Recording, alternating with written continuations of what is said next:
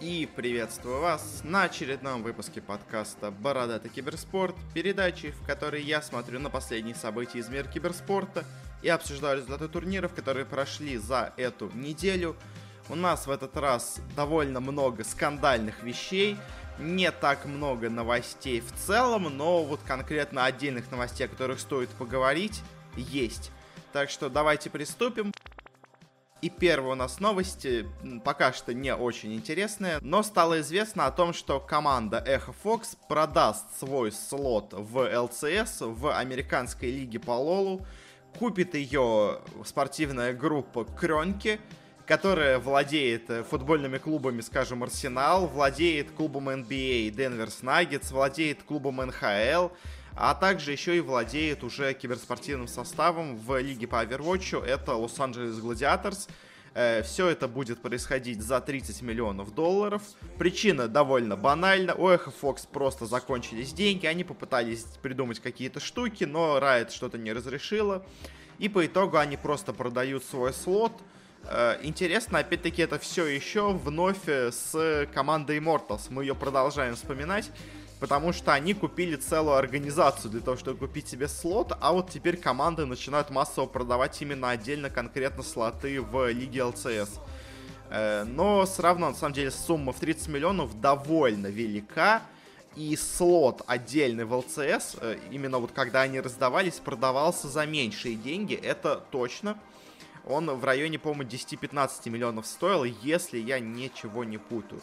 Но, по-моему, где-то так стоило. То есть, по сути дела, вот этот вот э, э, владельцы кучи разных клубов, и футбольных, и хоккейных, и баскетбольных, и киберспортивных, они переплачивают где-то раза в два, может быть, даже в три, за то, что они позже присоединяются к ЛЦСу.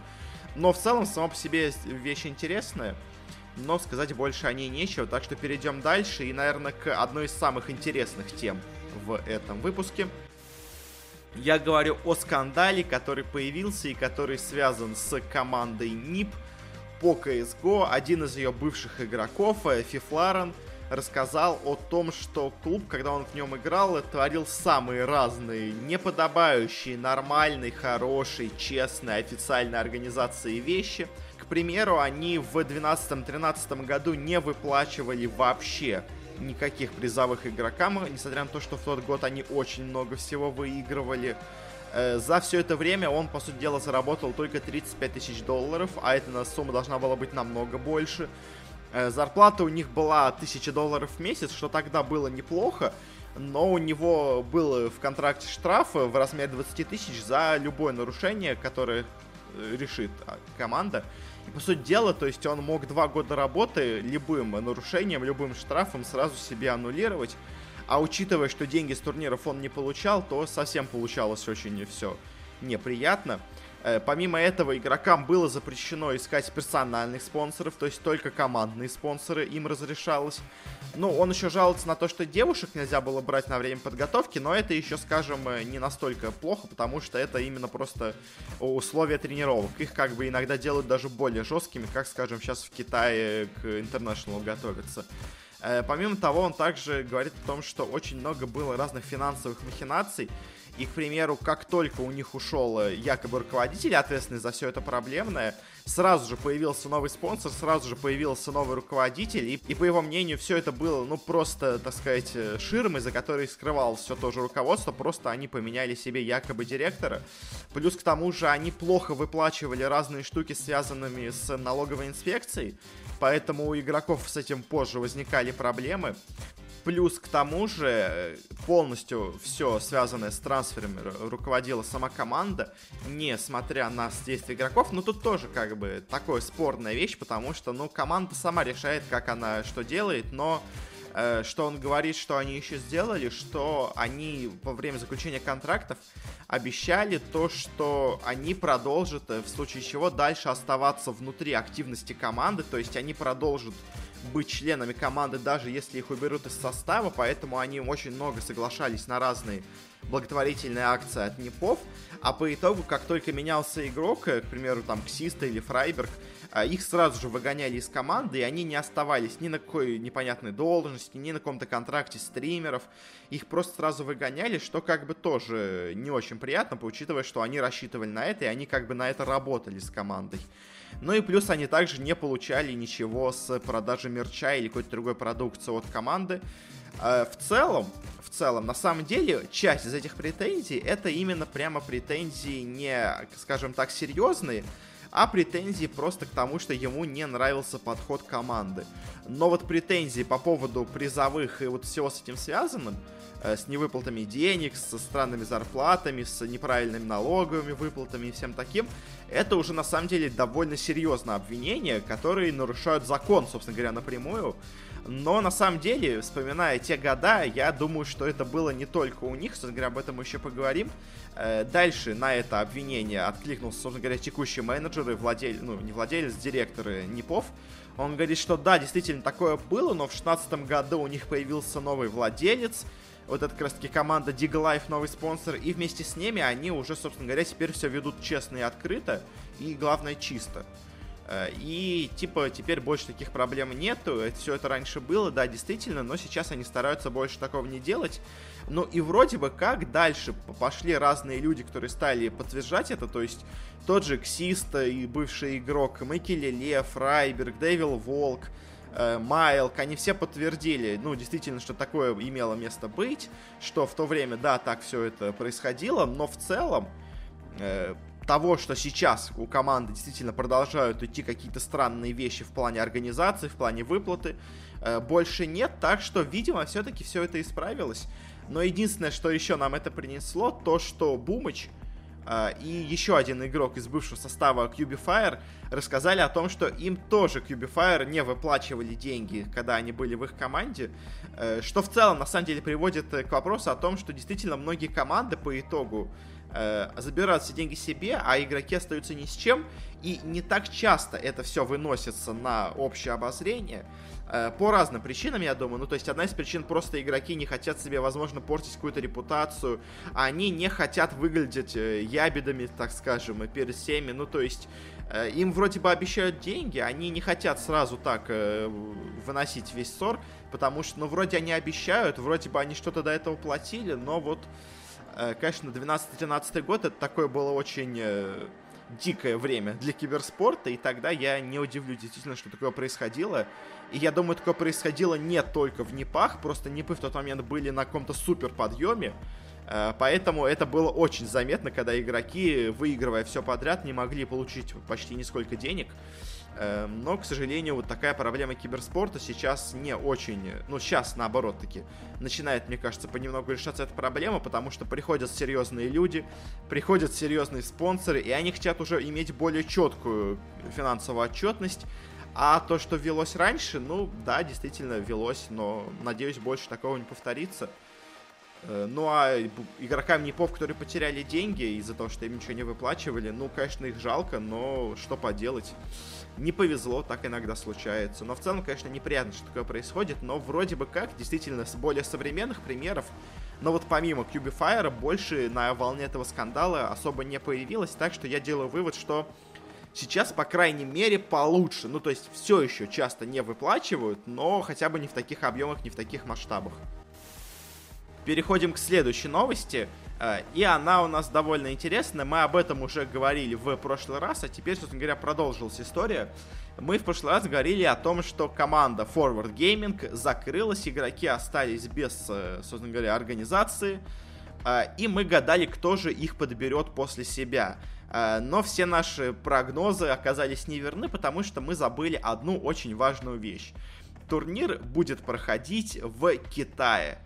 Поэтому, собственно говоря, бывший состав Forward Gaming подписали не Мауза, не Immortals, не еще кто-то, не Cloud9, а их подписали Ньюби. Ньюби, которые не смогли пройти на International, которые провалили этот сезон абсолютно полностью. Э, по итогу под другим именем, но едут на International. И я не скажу, конечно, что это что-то плохое. Мне кажется, все тут получаются выигрыши. Потому что, как говорит, э, собственно говоря, владелец Ньюби и вообще представители, что сейчас у них соглашение, скажем так, единоразовой выплатой, то есть они платят, собственно говоря, игрокам деньги, они организовывают им буткем в Китае. А игроки, как я понимаю, забирают себе почти все абсолютно деньги с International, то есть они даже особо не выплачивают проценты Ньюби. А что с этой сделки получают Ньюби? Они, собственно говоря, получают себе спонсорские сделки, потому что турнир в Китае и местные китайские спонсоры, которых у Ньюби довольно много, очень хотят, чтобы команда появилась на таком крупном местном локальном турнире. Э, и они, собственно говоря, готовы заплатить за это огромные деньги, поэтому Ньюби, э, я думаю, э, очень неплохо, да, возможно, даже так заплатили игрокам за, собственно говоря, владение этим составом, потому что я уверен, что были другие конкуренты получить себе просто бесплатный почти, можно сказать, слот на International, но остальные команды просто, видимо, не, ну, не решились на такое, потому что, скажем, те же самые Cloud9, ну окей, они купят себе команду, но что они с этого получат? Потому что в Америке Дота не самый популярный вид э, киберспорта, даже близко. Поэтому с, с этого денег они много особо не получат. А европейские команды, ну, уже может быть, но опять-таки их не так много. Собственно говоря, все основные европейские команды прошли. И на самом деле, действительно, самым выгодным остается для владельцев это было именно купить владельца из Китая. Потому что им-то как раз-таки китайский турнир, у них и Дота супер популярна, у них и китайский турнир, китайский International. Так что, мне кажется, все тут э, в плюсе, ну то есть игроки получили себе э, буткемп, игроки получили себе хорошее, приличное имя, э, игроки получили себе статус, можно сказать, бывших чемпионов, защищая бывших чемпионов Интернешнала. Они получили себе деньги, вроде бы как э, выплату за подписание. А Ньюби тоже оказались не в минусе. Я думаю, они в итоге выйдут в плюс, скорее всего, потому что они получают себе китайских спонсоров. То есть, да, они деньги с турнира вроде бы как не получают, но они окупят это, этот турнир э, по-другому. В общем, как-то так получается. Мне кажется, сделка в целом максимально выгодная для всех, но Э, посмотрим в итоге, как выступит команда, но мне кажется, довольно интересное само по себе получилось сотрудничество. Э, и следующая у нас новость. Опять-таки тоже про партнерство, но уже более такое рекламное. Э, стало известно о том, что Team Secret в преддверии V International выпустит какой-то специальный лимитированный мерч вместе с брендом Champion – э, уже этот чемпион э, знаком с киберспортом. Они, уже делали одежду и для Team Dignitas, и для Renegades.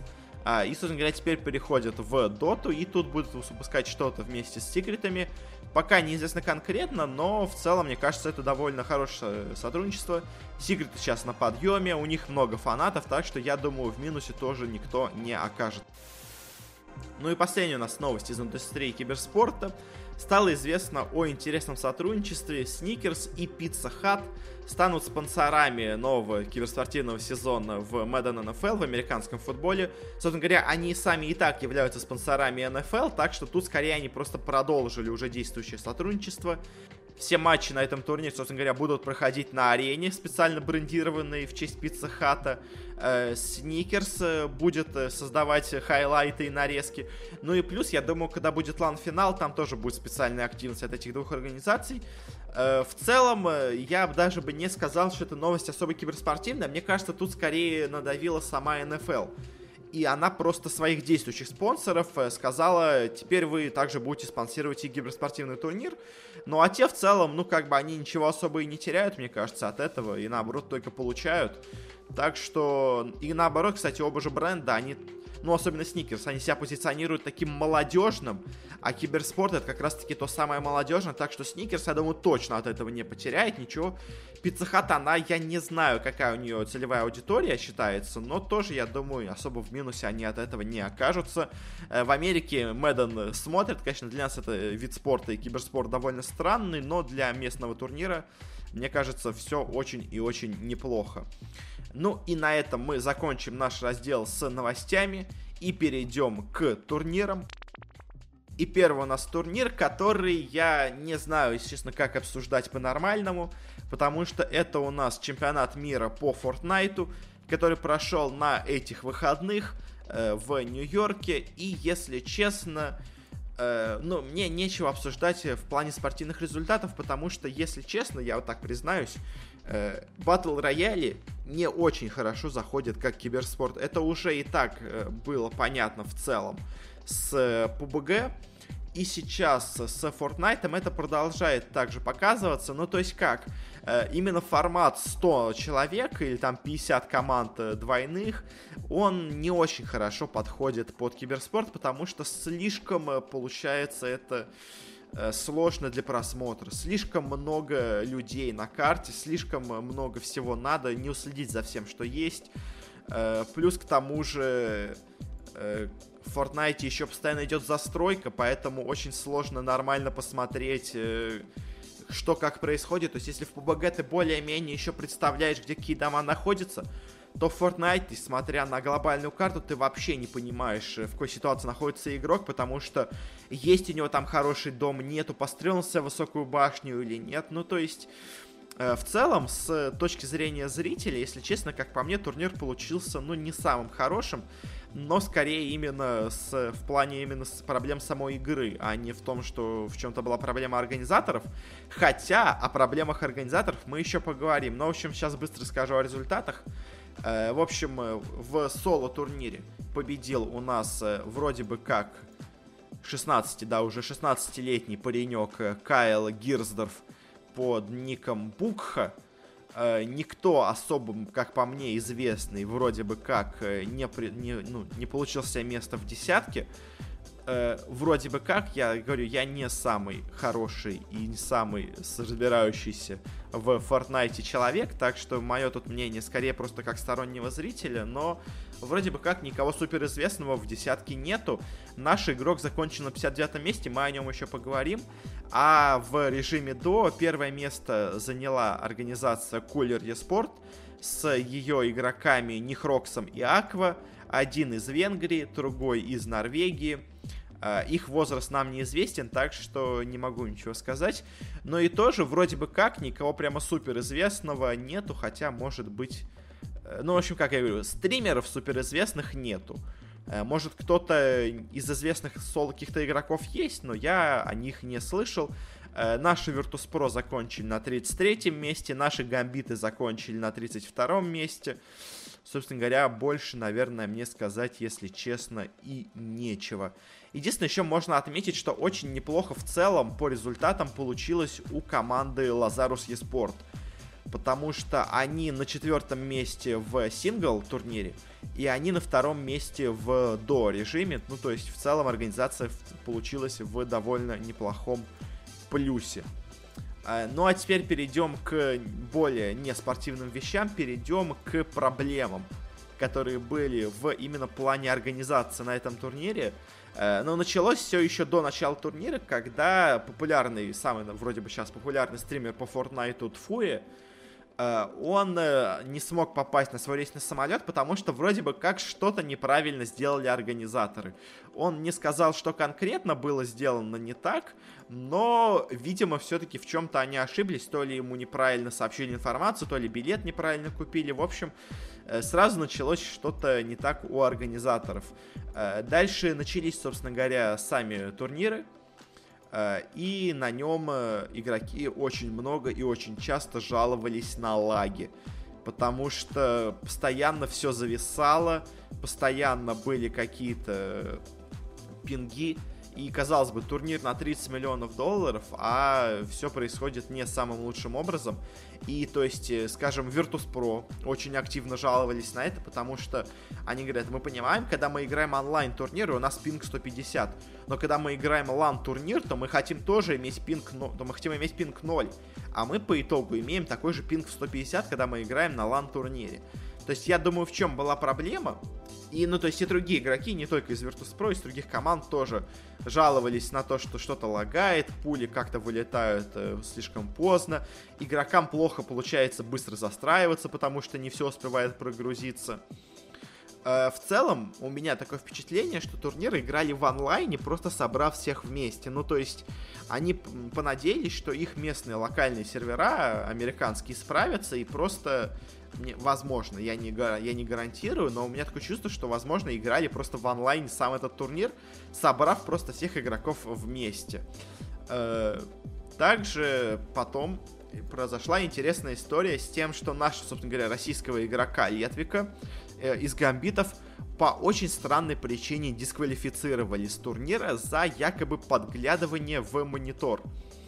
И тут на самом деле две вещи возникают. Ну, во-первых, как сама организация рассказала, проблема была в том, что сосед Летвика, э, когда умер, он очень сильно ударил по столу от злости тот, собственно говоря, рефлекторно повернулся посмотреть, что там произошло, и в этот момент его дисквалифицировали за то, что он, э, типа, смотрел в монитор другого игрока.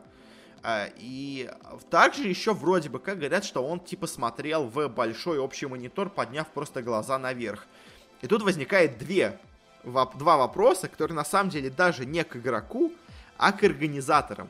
Почему, а, игроки могут смотреть в компьютеры друг друга, почему вы не делаете просто обычные перегородочки, какие есть в офисах, которые везде есть, чтобы человек не мог посмотреть в компьютер другого человека. Ну, то есть, чтобы он не мог посмотреть на него, просто отведя взгляд, чтобы ему надо было отклониться на стуле, там, то есть, можно делать их даже не очень большими, то есть, просто надо ликвидировать возможность мгновенного подсматривания. Они этого не сделали. И на турнире за 30 миллионов долларов, как они себя позиционируют, самый крупный, самый крутой турнир в истории киберспорта, ну это просто, я не понимаю, как можно не сделать это нормально. Другая вещь, опять-таки, с посматриванием в общий экран. Почему игрок, сидящий на стадионе, ну, точнее не на стадионе, сидящий на арене, э, в кругу других игроков на своем игровом месте имеет возможность смотреть на общий экран, где показывают общую трансляцию турнира. Как это может быть? Я не понимаю. Ну, то есть это настолько бред просто. Ну как? Как это можно было так соорудить? Потому что я даже смотрю кадры, и, ну, то есть я понимаю, видимо, где он посмотрел, но то есть экраны находятся над ними, а они сидят в центре большого стадиона, ну, условно, какого-нибудь баскетбольного или хоккейного, э, в кругу.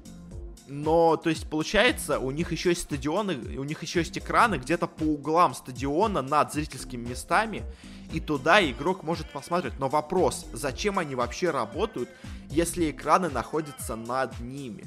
В общем, я не понимаю, как там устроена эта арена, чтобы можно было подсматривать, но вопрос в том, почему можно подсматривать на турнире за 30 миллионов долларов, просто подняв глаз, голову вверх или Э, повернув голову вправо. Ну, то есть, вы или делаете нормальные условия, или облегчаете правила. То есть, э, плюс к тому еще такой тоже был скандал. Э, всех игроков заставили использовать собственные дефолтные мышки турнира им не запретили играть с их собственными девайсами, то есть, видимо, у них был спонсор условный Logitech, по-моему, кстати, да, именно Logitech еще в турнир по Fortnite, и всех заставили играть на клавиатурах, на мышках и в наушниках Fortnite, ну, Logitech, боже мой. Э, вроде бы как, это я сейчас не могу точно подтвердить, но такое тоже я слышал, ну, то есть, многих, по крайней мере, точно заставили играть с дефолтными девайсами, а не с теми, которые игроки принесли сами. В общем, очень много странностей в организации турниров, очень много странностей в организации арены, потому что, ну, действительно, я, я не, то есть даже когда был турнир по PUBG, самый первый турнир на Gamescom, там и то у людей, у игроков были перегородочки между ними, чтобы они не могли подсматривать. Э, но почему здесь это нормально не сделано, я не понимаю. В общем, странно-странно. И еще более странная вещь появилась еще позднее – когда организаторы, оказывается, запрещают рекламировать себя не очень крупным организациям. Это вообще максимальный бред, максимальное убийство киберспорта именно как спорта, потому что есть игроки и есть команды, которые их подписывают. А Fortnite и Эпики делают максимальный упор именно на игроках, наплевав абсолютно на организации, потому что Э, что произошло, в общем? Э, запретили показывать и размещать логотипы организаций, которые владеют игроком, ну, как именно игроком, а не как человеком, в смысле, э, запретили их размещать на футболках. В итоге чемпион даже тот же турнира, вот этот Букха, э, он играл с обрезанными просто ножницами э, рукавами майки, потому что у него на рукавах майки было название команды Sentinels. И они просто взяли его майку и ножницами ему отрезали название его команды. У другого игрока э, был логотип команды снизу вот в районе живота сбоку э, с названием команды, ему просто вырезали кусок майки, просто квадрат вырезали посередине майки. То есть у тебя идет майка, а дальше у тебя просто отсутствующий прямоугольник, который просто ножницами вырезали. Просто потому, что якобы это будет бесплатная реклама для команды. Ну тогда это и есть реклама для команды. Для этого эти организации и подписывают игроков! Боже мой, это что за идиотизм происходит? игроки подписываются организациями, получают от них зарплаты для того, чтобы организации получали рекламу на турнирах. Эпики, Fortnite, это и есть спорт. Для этого и существуют киберспортивные команды. Любая футбольная существует за счет рекламы самой себя потому что с настоящих турниров команды получают, ну, маленький процент доходов. Основной доход всех организаций — это реклама. Абсолютно везде, в любом спорте, всегда. И зачем тогда вообще игрокам и вообще организациям подписывать себе игроков, если они все равно не могут себя пиарить с помощью этих игроков? На турнире, который смотрело очень много людей. Да, я признаю, действительно много людей смотрело. Но как бы это мы уже и так знали, потому что мы смотрели, составляли топы самых просматриваемых дисциплин. Можете посмотреть, у нас есть спецвыпуск. Там Fortnite был на первом месте. Я, ну как, по просмотрам, я его опустил чуть ниже, но в целом, да. Но как можно было настолько похерить свои отношения с организациями? Причем, самое интересное, вырезали э, названия и логотипы только не самых крупных организаций, а самых крупных, вроде тех же фейзов, они побоялись вырезать, видимо. Ну, то есть, я не знаю, что это за лицемерие, почему одним командам можно иметь свой логотип, а другим командам нельзя иметь свой логотип на майке. В общем, в целом, подводя итог, турнир, конечно, важен для киберспорта в плане всего именно в том, что он э, привлек к себе много внимания от э, некиберспортивных зрителей. Но именно в плане организации, ну, в плане организации и в плане игры проблем было очень много. То есть в плане организации были проблемы именно с лагами турнира. Э, была проблема с тем, что сама, сам просмотр турнира не очень интересный, но вот эти вот проблемы с тем, что у вас можно легко подсматривать, просто повернув голову, с тем, что у вас все лагает, с тем, что организации не имеют права себя рекламировать на турнире, где они приехали, чтобы себя рекламировать, это очень и очень все странно. Э, и самое главное, вот еще с, с вопросом, с вырезом формы, почему просто не заклеить название скотчем? Так делают, вы представляете? Можно использовать более обычные методы вы просто берете или вот этот э, серебряный скотч, или любой малярный даже скотч, и просто заклеиваете название. Так делают. Вы представляете, есть некоторые турниры, которые играют, с, у которых спонсор какой-нибудь производитель наушников, и в итоге игроки играют с наушниками, у которых на краях такие прямоугольнички со скотчем, потому что заклеили название спонсора. Это делается именно так. Это не делается вырезанием футболки. Я не знаю, кто вообще додумался вырезать футболку. Ну, то есть, я, я не знаю, в общем, я, я понимаю еще бы, знаете, вырезать, если бы логотип был э, пришит поверх футболки, то есть, типа, вы его отпороли, окей.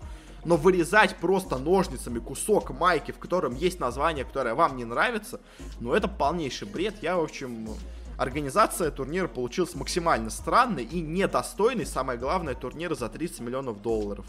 В общем, как-то так получается. На этом закончу свой разговор с Fortnite. Я, возможно, немножко поднял голос слишком сильно во время своего разговора, но я не знаю, меня просто очень и очень не нравится мне подход эпиков Э, к киберспорту, вообще ко всему, что они делают. Ну, не ко всему, но ко многому, что они делают. И это очередной пример того, как они очень странные какие-то решения принимают, которые идут в разрез с абсолютно всем, что есть в этом мире, и которые, я не знаю, почему принимаются. Ладно, закончим с Fortnite, прекратим на сегодня хейт, перейдем к более знакомым э, русскому зрителю дисциплинам, перейдем к Dota и CS, начнем с Dota. И у нас здесь прошел турнир Summit 10. Собственно говоря, в прошлый раз мы немножко о нем поговорили. Я, собственно говоря, сказал основных своих фаворитов. А с одним фаворитом я ошибся. Это у нас команда J Storm которая по итогу заняла последнее место, сыграв просто ужасно. Я не знаю, что с командой. Мне кажется, они просто, возможно, уже не хотели играть. Э, но Resolution играл так себе, Nine играл так себе, Fear играл так себе. Да все в целом играли так себе, если честно, в этой команде. Э, я не знаю, что с ними, но очень все у них плохо. И особенно для американской доты по итогу этого турнира все прям очень печально смотрится. Потому что на турнире было три американских команды и три неамериканских. Ну как, то есть три североамериканских и три из другого мира команд. В итоге все американские команды заняли последние три места. Потому что вместе с Джей также вылетели и Бесткосты, команда AX Майка, и сыграла она тоже, ну так себе, очень плохо, если честно. Особо больше сказать про них нечего. Э, команда Complexity по итогам группы смотрелась очень плохо, но в плей-оффе она смогла как-то с трудом обыграть этих бесткостов, но потом, как только они попали на нормальную команду, они тоже вылетели, и в целом Complexity тоже играли очень странно, непонятно. В общем, в целом все американские команды играли ну просто максимально плохо. Э, а что у нас с стройкой лидеров? Третье место у нас заняла команда Serenity. Китайцы, которые ничего не могут добиться в Китае, а, но приехав и сосмотрясь на фоне других команд, они выглядят в целом-то очень неплохой командой. Что на самом деле еще больше вопросов создает, потому что неужели все настолько плохо в Америке, что десятая команда Китая легко обыгрывает э, третью, четвертую, пятую команду Америки. Ну, то есть это, если честно, создает очень много вопросов. Но как-то так. В общем, Сиренити в целом смотрелись неплохо, особенно для того, учитывая статусы, которые они сейчас имеют в Китае. А второе место в целом, на самом деле, довольно ожидаемо заняли у нас Pain Gaming, которые не смогли поехать на International, к сожалению, чуть-чуть им не хватило до победы на Infamous. Но команда максимально сильная, команда очень хорошо играет, она себя тут также хорошо показала. В группе второе место, в Винрах она даже прошла в итоге первым, первым в гранд-финал.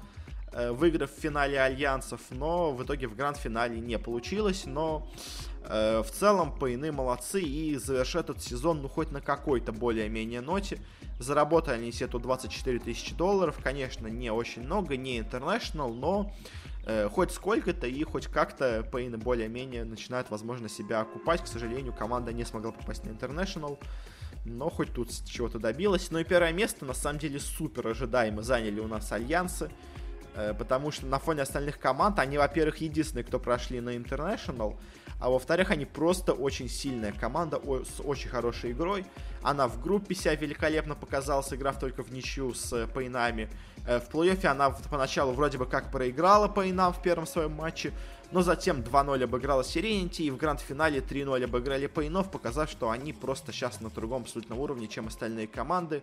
И учитывайте, что Альянс это пятая команда Европы, то есть это даже не самая сильная команда из Европы, по идее. Так что, ну, просто, на самом деле, настолько велика и настолько заметна разница между Европой, Китаем, Южной Америкой и Северной Америкой, что даже страшно, на самом деле, насколько все плохо в Северной Америке.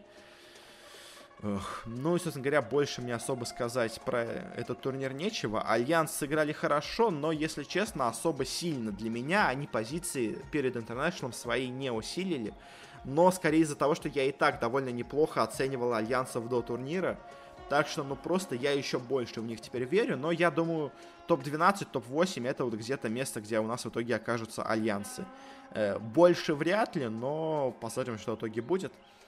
Но на этом закончим мы с дотой. Перейдем в заключении к минорам по CSGO. У нас закончились миноры в СНГ и в Азии. Также прошел еще финальный небольшой турнир за последние слоты на StarLadder Berlin Major. А, и, собственно говоря, давайте начнем с Азии. Тут в целом все очень довольно предсказуемо. Ну, то есть группа Б ожидаемо вышли Тайло MVP. Из группы А ожидаемо вышли Greyhound. Единственный провал получился у китайцев из Five Power Gaming. Их обошли австралийцы Avant Gaming, но особо много это по итогу ничего не обозначило. Потому что дальше у нас в плей-офф э, побеждают в своих матчах Greyhound и Тайлу, проходят в гранд-финал ожидаемо. Грейхаунд там побеждают у нас китайцев из Тайлу в тяжелой борьбе, но все-таки смогли победить их, проходят первыми. Дальше у нас MVP обыгрывают этих бразильцев ожидаемо, и в финале у нас играют, собственно говоря, Тайлу и MVP, китайцы против корейцев, и тут ожидаемо тоже выигрывают Тайлу, забирают себе второй слот. Собственно говоря, как я и предсказывал, Тайло и Грейхаунд заняли первые два места тут. Ну а третье место тоже вполне ожидаемо у нас заняли MVP. Э, СНГ. С СНГ у нас было более интересно, потому что здесь у нас были не настолько ожидаемые результаты. Ну, то есть, одна команда-претендент выступила хорошо, а все остальные команды, которые я выделял, выступили максимально плохо. Э, группа А, начнем с нее. Тут у нас все было более-менее ожидаемо. То есть, Форза легко заняли первое место. Э, Симан по итогу заняли второе место. Гамбиты молодые не смогли пройти. Также не смогла пройти команда Юник с фанатом Рока, но в целом, на самом деле, результат более-менее ожидаемый. Ну, то есть Симан действительно играли вроде бы как неплохо в последнее время. Это можно было ожидать. А вот группа Б подарила очень много удивлений, потому что, во-первых, полностью провалилась Немига, на которую я очень, ну, в принципе, верил. Ну, то есть я думал, что она в четверку уж точно зайдет, но не получилось. Э, то, что Warfox провалились, это окей, но хотя у них есть неплохие игроки. Э, но вот э, самое интересное, то, что первое место в группе Б заняла команда Dream Eaters, в которой игроки, ну, прямо совсем неизвестные. Ну, то есть давайте пройдемся по этим игрокам. Speed 4, ну ладно, потом пройдемся по ним. И второе место в этой группе заняли у нас Team Spirit, с чем я их тоже Э, поздравляю, но играли они, конечно, очень довольно спорно, потому что они свой первый матч против Dream Eaters проиграли в салат.